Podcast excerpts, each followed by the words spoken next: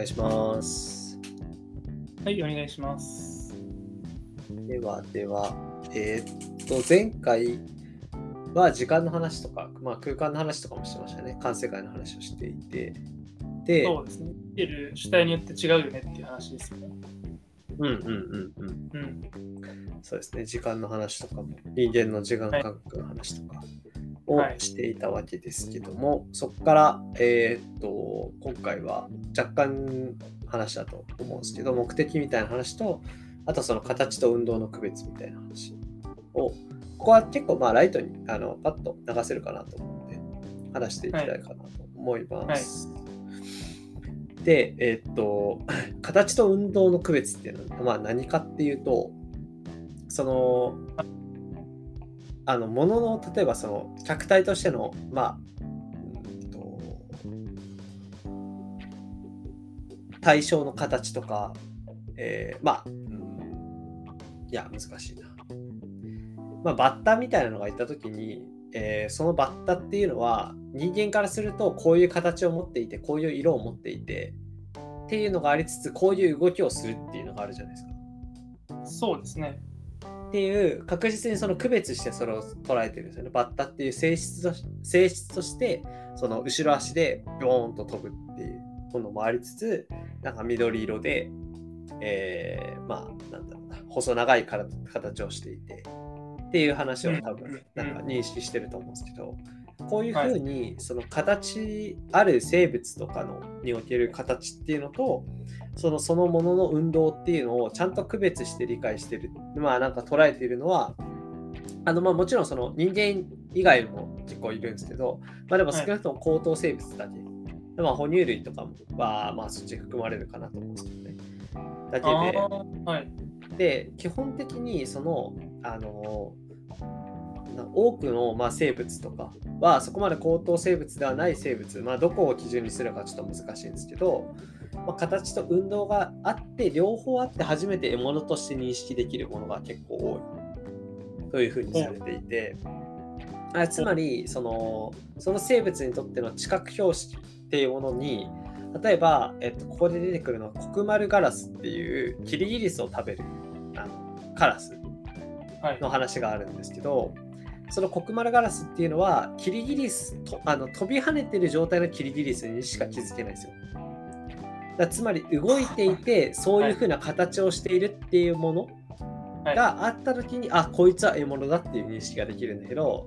つまりその止まっているキリギリスには気づけないんですよ。ああ、なるほど。どんなにキリギリスの形があっていつも食ってても目の前にいてこいつが飛んでなかったらキリギリスとしてとか自分の獲物としては認識できない。はいはいはい。まあそれはだからそのある種獲物っていうもののカテゴリーにおいてそういうものがいてそいつはこういうキリギリスっぽい形をして飛んでるっていうだけ。だからキリギリスとして認識しているわけではない。からこそ別に止まっているキリギリスがいたとしてもそれは獲物ではない。まあ実際食えるんだけどね。間違いなくね。うそのコクマルガラスからしたら、うん。でもそれはキリギリスあのその獲物として認識はできてないっていうのがあの形と運動を区別できないっていう風な例全然想像できないですね。できないね。なんか、形と運動が区別されてない世界観ってちょっいや確かにね。ということなの。そうだよ人間もなんかそのああいやでもどうなんだろうな。一個例を挙げてみるけど違いそうなんだけど一個言ってみると言いながら多分途中で違うだろうなって気づく気がするけど。あの その例えばえっと前この話したかな？そのなんか視界の結構端っこの方で黒いものがピュッて動いたとした時にうん、それを一瞬ゴキブリとか虫だと思って認識するじゃん。その状態だけだとねはい、しますね。なんかそれっていうのはある種その黒いものがしかもこういう形のものがなんとなく動いてるってものでこいつは虫とかゴキブリだっていうふうに認識してうん。その時点ではなんかもはや運動と形を区別している可能性はあんまりなくてでもちゃんと見たらああれはホコリだとか、まあ、あれは本当に虫だとかはい、っていうのが認識できるけどなんかその時点ではもしかしたらあのそこの一瞬の視界に入ったすごいぼんやりとしたものとそれを判断する脳の仕組みだけだとあのかなんだろう明確に形と運動を区別してないっていうのは若干近いかもなとは思ったけど、なんかそんな。感じなのかもしれない。だからそのその世界観でものを捉えていてその例えばゴキブリとかその虫をえーものとしてそれを主食としているんだとしてそのに常にその人間のなんかほんと端っこの一番視界の端っこで起きている領域のあの解像度で全部を捉えてるんだとするうんと多分ホコリかゴキブリかを区別できなくてどっちも食うっていう可能性はありそうなんです。ああ、なんかやっぱ麻薬やってるような感じの世界観。あそうだね確かにね。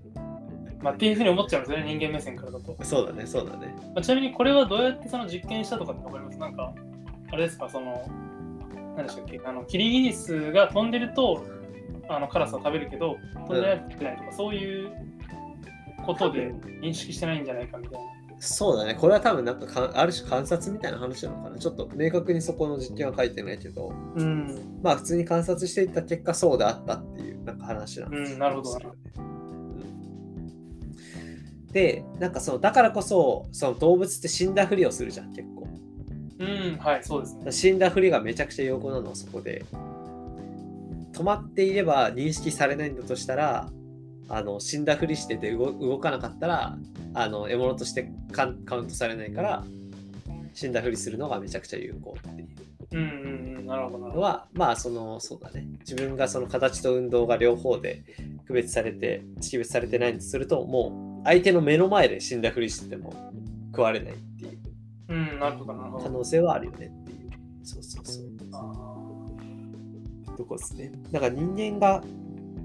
それこそ多分その、あの、まあ、映画の中での話しかわからないけど、人間がその戦、戦場で、あの、仲間がやられすぎて自分も一旦死んだふりしてやり過ごすっていうものとはなんか話が違うじゃん、この場合は割と。ーそうですね、そうですね。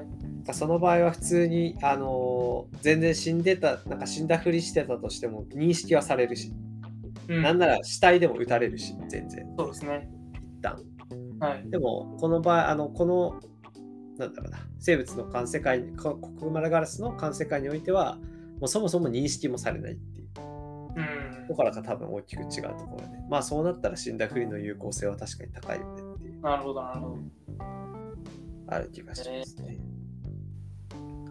で、えっと、これね、ダーウィンのその進、えっと、種の起源にも確か書かれていたって話していたんだけど、なんかそのミミズが形を認識している可能性があるっていう、ダービー曰く。ダーウィン曰く。なるほど。で、えっと、これがそのミミズって落ち葉をその自分の砂巣穴に入れて、でそれであの、まあ、それを食べたりとかいろんなことに活用したりとかするうん。っていう話があるんだけど、その時にその、えっと、まあ地中に入れていく時に、あの、うまくさ、その茎みたいな部分から入れないとさ、入らないじゃん。突っかかっちゃって。その時にちゃんと適切にその葉葉っぱごとにこいつはここから入れた方がいいっていうのをなんか理解しているとうんうん。そういう行動をちゃんとするから、えっと、ミミズはその形を認識しているっていうふうにうん一応まあ話して、えっと、そう書かれていたらしいんだけどでもまああの実際に実験をやってみたらなんか匂い匂いとかなんかそこのなんか感触だったかちょっとわかんないけど別に形を認識してるんじゃなくてその先端部分だけを認識しているだけでああ。同じようなものがあったら別になんか形を認識してるからそっちから入れた方がいいって話ではなくてそれは人間から見たらそう思うかもしれないけどただ単にその記号としてなんかその先端がこういう構造なんか先端に対してのあのなんかしらのあの知覚記号があってそれをもとにそういうふうにしてるだけっなるほど。ていう話はまあえあったー、りとかしましたね。はあ。なるほど。いや、これどうやって実験したんだろう本当気になっちゃいますね、ちょっと。これはな、あと、この話に関しては、ちょっと、えっと、明確に忘れちゃったんだけど、明確に覚えてないんだけど、あの、なんかその、えっと、なんかその葉っぱの、えっと、木の、なんか、なんだ、成分なのか、匂いなのか、みたいなものを取って、それを全然違う形のものに、の端っこにそれぞれちょんちょんってつけて、でやったら確実にそっちから、あの、サウナに入れるようになったみたいな。え話で、まあ、こいつは別に形を熱視してるわけではないよねっていう。はいはいはい。なるほど。まあ、だからそのユクスキルからするとそんな形を認識してるできるほどのあの知能をミミズが備えているわけがないっていう。まあ確かにそうって思っちゃいましたね、今話を聞いたら。そうだよね。あんな細長い、あんな細長い、なんかミミズに失礼かもしれないけど、細長くて、そんなにあの高度なさ、知性を持ってるとは思えないじゃん。黒丸ガラスでさえそこまで持ってないのに。うん。っていうのは、あの、ユクスキルがまあ調べた結果、まあそうでしたよっていう。なるほど。っていうのが、まあ、形と運動の区別で、これもちょっと面白かったので、あのそんなに、はいそうつながりはないですけど、うんうんうん。紹介したというところで。で、えっと、その次がその目的と設計みたいな話で、あの、これが、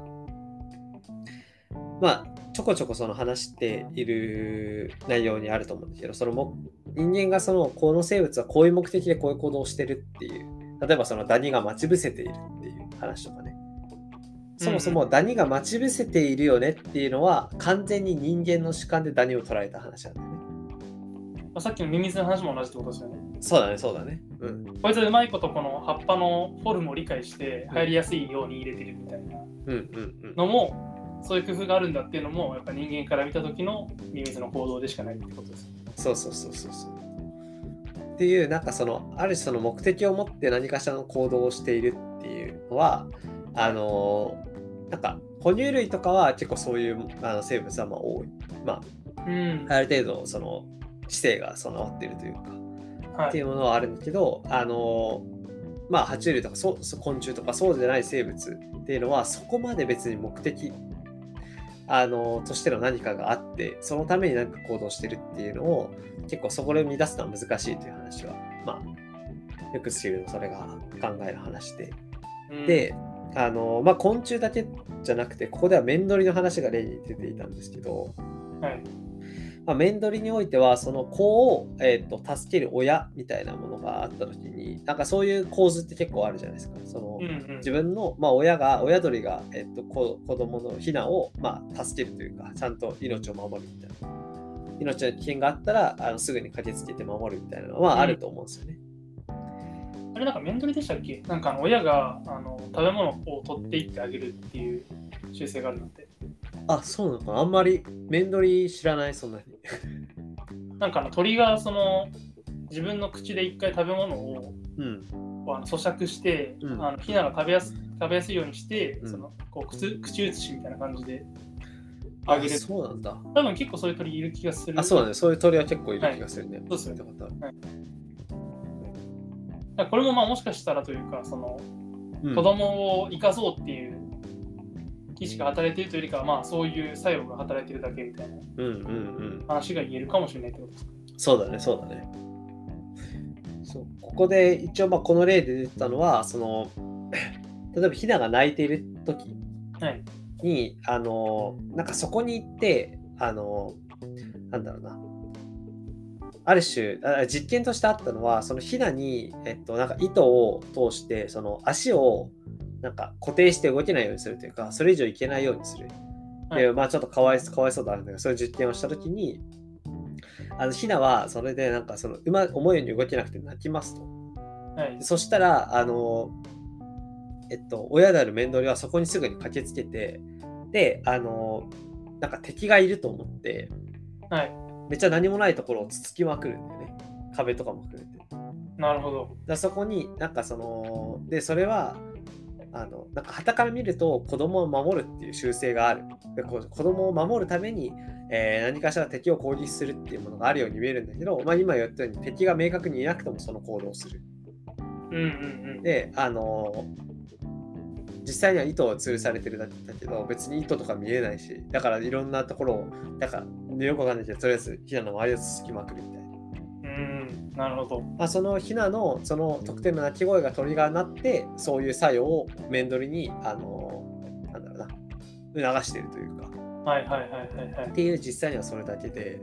えっと、だからそのヒナをその同じ状況にするんだけどあのショーケースを中に入れてヒナの声は聞こえないようにする。見えるんだよ。全部透明だから。はいはいはい。で声だけ聞こえないようにするってなやったら同じ状況でも親は全く反応親とは全く反応しないらしくて、同じ状況っていうのは、その、実際にうん、敵に襲われてるってことですではなくて、あで多分この場合だと、えっと、ただ糸がつながれてるだけああ、はいはいはい。多分その話でいくとあの敵が実際にいたとしてももしかしたら同じかもしれないね。なるほど。そうであのひながの声が聞こえなかったらそこのあのだからさ、えっと、最初の方の話でいくとその知覚標識として知覚器官がそれを認識できないんだようね。視覚ではそれを認識できなくて聴覚で、あのそのひなの鳴き声があった時にそれが初めて自分の守る守るというかその敵を攻撃つくっていうあの作用を生み出すというか呼び起こすっていうはい。のが、あの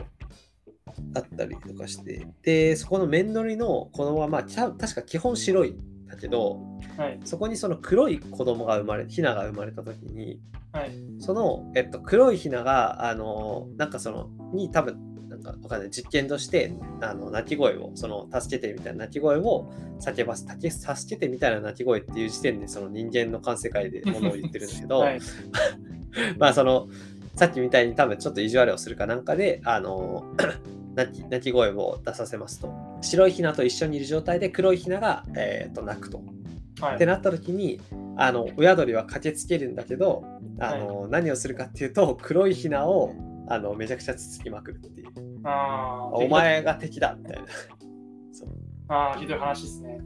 白いヒナはあのいつも見てるから子供として認識してるんだけど黒いヒナの場合はそうあの珍しいから自分の中では多分あのそいつがあのなんだ、うんある種敵なんじゃないかっていうなっちゃってあのうんめちゃくちゃつつくみたいなことをするなるほど。っていうのがあのだからそうここでその目的と設計って話であのなんだ目的人間としてはこういう目的でやってるんじゃないかって捉えることもなんかその生物の中にそういう設計で、えーっとなんだろう実装されているだけ。あるしその、うん。っていうとめちゃくちゃ機械的になんか表現になっちゃうんだけどでもその、うん。こういうあの知覚があったらこういう作用をするっていうのが、まあ、ある種組み込まれているというかそういう設計になってるだけで別にそこに対して目的みたいなものが明確にあのその主体が認識してやっているというわけではあのない可能性の方が高いっていうのがここでの主張かなと。やっぱなんか今の僕らの感覚からするとすごい機械みたいですよね。そうだね。そうだからだねその鳥がこういう叫び声を上げましたみたいな。それを、それに反応して近くに行って、うんなんか周りにいるその白いひな鳥を囲んでるやつをくちばしでつつくっていう風にまあできてるわけじゃないですか。うんうん。まあそういうファンクションを持ってるだけっていうそうね。ね、これを聞くと。いやー、読んだ私もそう思いましたね。はい。クライエックスキルが言いたかったことじゃない気もしてるんですけど。まあ、だからそれは機械的って言っちゃうと多分ユックスキル的にはうん違うっていうことなのかもしれないですけど、うんでも多分言いたいこととしては結局そのなんていうんですかねそのなんか人間が思い描くその意味付けっていうものがどれだけ恣意的なものであるかっていううんうん。話ですよね、基本的に。いや、そうだね、間違いない。いや、それが、あの、すごい面白い、あの、面白いなっていうか、言ってみたいなと思ってるのが、あの、はいえっと、あ、名前が出てこない。ポッドキャストで、はい。超相対性理論っていうポッドキャストあるじゃないですか。はいはい、深井はい。さんが、深井さんとあの3人でやってる。うんうんうん。あれでホースコーチングっていうのに行ったっていう回があって、ホースコーチング？そう。あ、ホホースコーチングって、ちなみに何何だと思います？え、馬に乗るってことですか？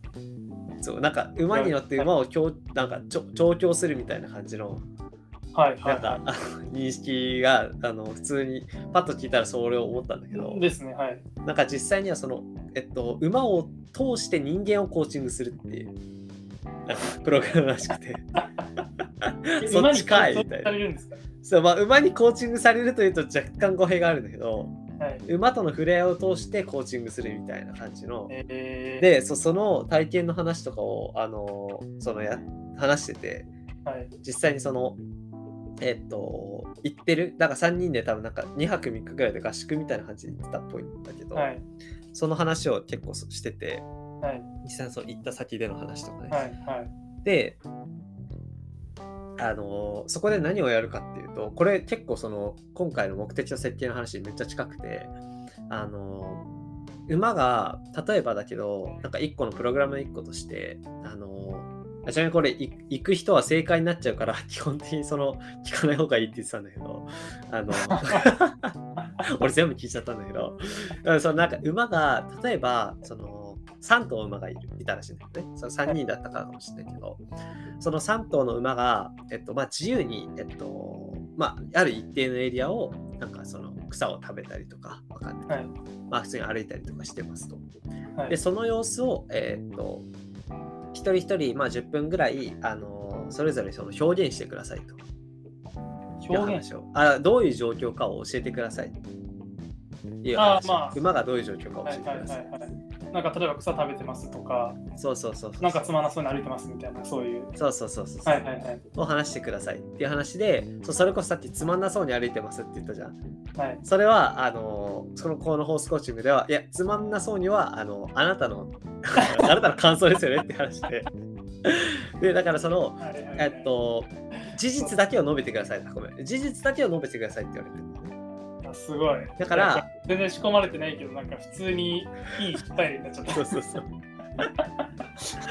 いやそう絶対そう言っちゃうで普通に、はい、でもあのだからその正確には例えばその下えっとまあ下の方を若干見ながら、えっと、ゆっくり歩いていますはいえっとなんかあんまり足を動かさずに歩いてますとか,、はい、例えばそのえー、っと出会う時にちょっとそのお互いに、えっと、馬がその交差するというかそのなんだお互いに、えっと、すれ違う時かにお互い例えば見てちょっとのなんかあの、うん、なんだ頭を下げるまでいかないけどなんとなくその合図をするみたいなのがあった時に、はい、なんか今挨拶したねみたいなことを言うといや挨拶は あなたがやってることであって別に馬が挨拶したかどうか分かり分からないですよねっていう話をされるっていう。ああなるほど。そうそういうのを通してなんかその自分のそのまあだから自分の観世界での主観というか主観として他者を捉えるじゃないけど、まあ、今回の場合馬を捉えるっていうことを、はい、あの常にしているんだよってそれを完全に取り払うっていう作業を、まあ、するっていうのを多分コーチホースコーチングでは通してやるっていう話だったんですけどそうそれはすごいね、おもろいなと思って。面白いですね。いろいろ聞いちゃったけど行ってみたいなと思ってるんで。ああ。そうそれは、えー、この話をこの本を読んだ時にあめっちゃホースコーチングっぽいなと思ってあ聞いてましたね。なるほどな。いや、なんか、なんて言うんだろうな。なんか結構その、逆になんか今、わかんないですけど、その自然界に対して人間が意味付けすることが、うん、なんかちょっとこうあの美しいことみたいな感じに言われる局面もあるなと思って。ああ、え、例えば？え、例えば、なんかこう、なんか森とかに行って、なんかこう鳥が歌ってるみたいな。はいはいはいはい。あれ完全にこう感想なわけじゃない。そうだね。でなんかそういう感受性を持つのっていいよねみたいなのがあるけど、うんうん、まあ、確かに、まあ、今の話の文脈でいくと、まあ、こう自分の偏見をこうあの 押し付けてるっていうかうんうん、うん、っていうふうにも言えるんだなってちょっとなんかあそういう言い方もあるななるほどって確かになと思って。いやそうね確かにね。なんかそのまあそういろんなものをの世界を見てそれを自分なりに捉えて表現するというかその、うん、っていうのもまあそれはそれで感受性的なところも含めて大なんかそれはそれ大事だと思うんだよね。いやまあでもなんか行くスキルからしたらちょっとこうなんかおこがましいみたいな。いやありそうだね。だからこうなんか森がなんかこうなんか泣いてるとか、うんうん、なんかこうなんか動物が悲しんでるよとか言ってるのはお前分かった気になってるんじゃねえよってことですよ。ニュークスから。ニュークスキルから。詩人ボコボコにしてるやん。ホースコーチングしてると多分このボコボコにされるわけです そうだね。めちゃくちゃいい詩かけたわみたいな感じで言ったら、全部これ話そう、ダメっつって。いや、そうそうそう。ホースコーチング内では多分、一番アウト、一番アウト。あいや、面白い。なんか逆に、まあでもその逆の感受性というか、ちょっと、なんていうんですかね。面白い、面白いです。いや、そうだね。そういうのを完全に主観を取っ払って事実だけ話すっていう。うん。っていうのはまあ結構おもろいなというのが、まあ、目的と設計の話。まあ、今回はこんな感じはい、そうですね。今回はいはこんな感じで、えーっと、最後、まあちょっと、他の、まあこれ今話してる章は、あの、すごいピックアップして自分が面白いなと思ったところ話してるだけなんで、はい。なんか他に出てきたところで、あの、そんなにまとまって話すほどでもないけど面白かったところ。うん。はい。まあ最後、その、そうだね、なんかまとめ的な感じでいくつか話せればなと思っておりますので、わかりました。はい、今日はこんな感じで終わろうと思います。ありがとうございます。ありがとうございました。